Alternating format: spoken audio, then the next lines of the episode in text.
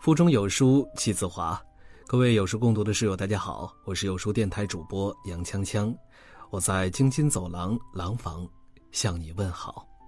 今天为你分享的文章来自于窈窕妈妈，四十七岁外交男神耿爽含泪告别，网友炸锅了。六月五日，因多次怒对特朗普成为了网红的外交部发言人耿爽宣布卸任职位，奔赴新的岗位。最后一次发布会。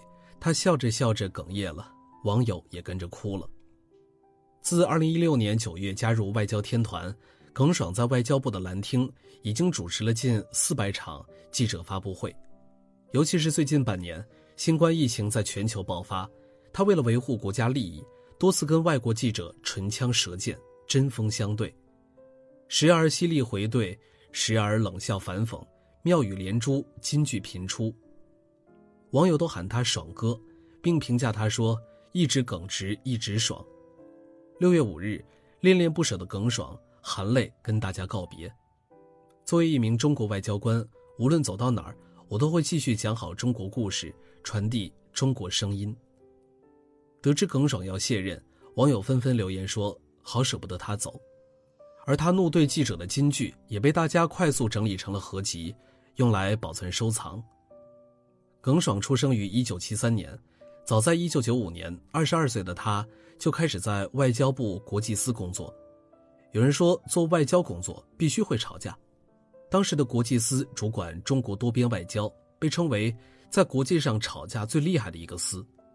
而耿爽多次被授予先进工作者称号，可以说是最会吵架的一个。他做过常驻联合国代表团成员。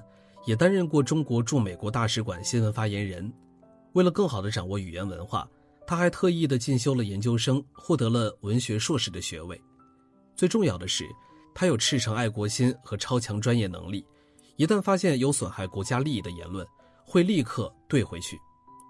二零一八年七月，美国试图对中国挑起贸易战，耿爽第一个站出来发言：“中国不是吓大的，中方有能力、有信心维护人民的利益。”二零一九年六月，特朗普威胁中国要加征额外关税，耿爽更是硬气回怼：“中国人不信邪，也不怕压。”二零一九年七月，有人叫嚣着将中国从联合国人权理事会中除名，耿爽听了立刻回怼八个字：“痴心妄想，不自量力。”二零二零年新冠病毒爆发初期，有些人为了甩锅，多次在公开场合抹黑中国。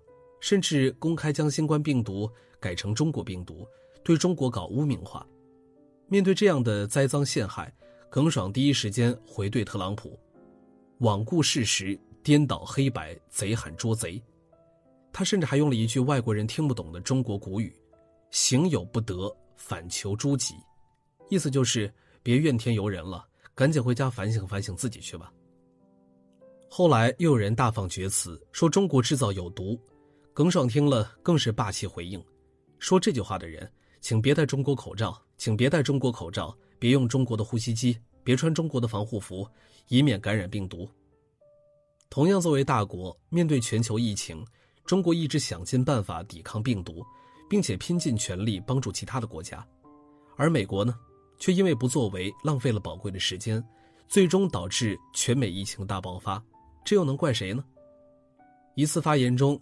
美国国务卿蓬佩奥声称，美国就是全世界的自由灯塔。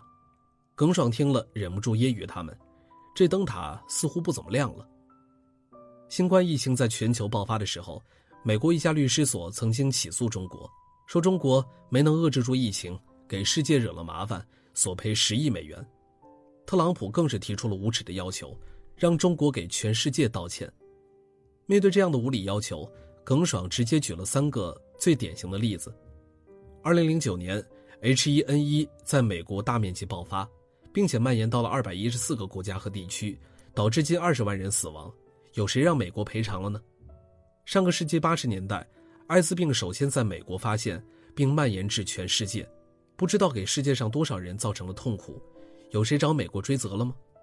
二零零八年发生在美国的金融动荡，雷曼兄弟公司破产，最终演变成全球的金融危机。有谁要求美国为此承担后果了吗？美国人必须要清楚，他们真正的敌人是病毒，不是中国。有人说，在武侠小说里，耿爽就是那种四两拨千斤的武林高手，寥寥几句，轻松几招，就让人无话可说，佩服的五体投地。无论遇到多么棘手的难题，他都不慌不忙不急不躁。事实胜于雄辩，真相终究会大白于天下，急什么呢？在外交部成立七十周年的大会上，耿爽曾经慷慨激昂发言：七十年前。我们优秀的外交部长是周恩来总理，这七十年里，中国外交始终记着总理的嘱托，坚定地捍卫着国家的主权。外交工作改变了中国的世界关系，大大提高了中国的国际地位，为国家发展创造了良好的外部环境。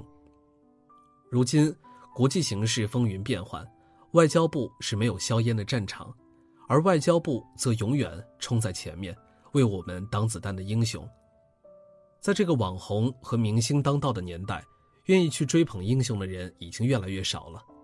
作家郁达夫曾说过：“一个没有英雄的民族是可悲的奴隶之邦；一个有英雄而不知尊重英雄的民族，则是不可救药的生物之群。”病毒肆虐时，钟南山、张文宏、李兰娟火了，大家才知道，真正能够救我们的原来是科学家。